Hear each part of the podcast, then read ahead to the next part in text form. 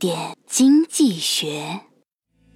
历史课老师说，在云南有个寨子，女人都不结婚，晚上门口就放只鞋，谁看到了就可以进去住一晚上，不用负责任。说完了之后，全班的男生全都沸腾了。历史老师这时候幽怨地说：“你们再不给我好好上课，我就不告诉你们什么颜色的鞋子是什么年纪的女人。如果不搞清楚状况，就听历史老师的话进行断章取义的话，那真的是想得美了。”事实的真相是，这个寨子全是五十岁以上的大妈，黄花大闺女都外出务工了。所以在没搞清楚真相之前，切忌凭感觉下结论。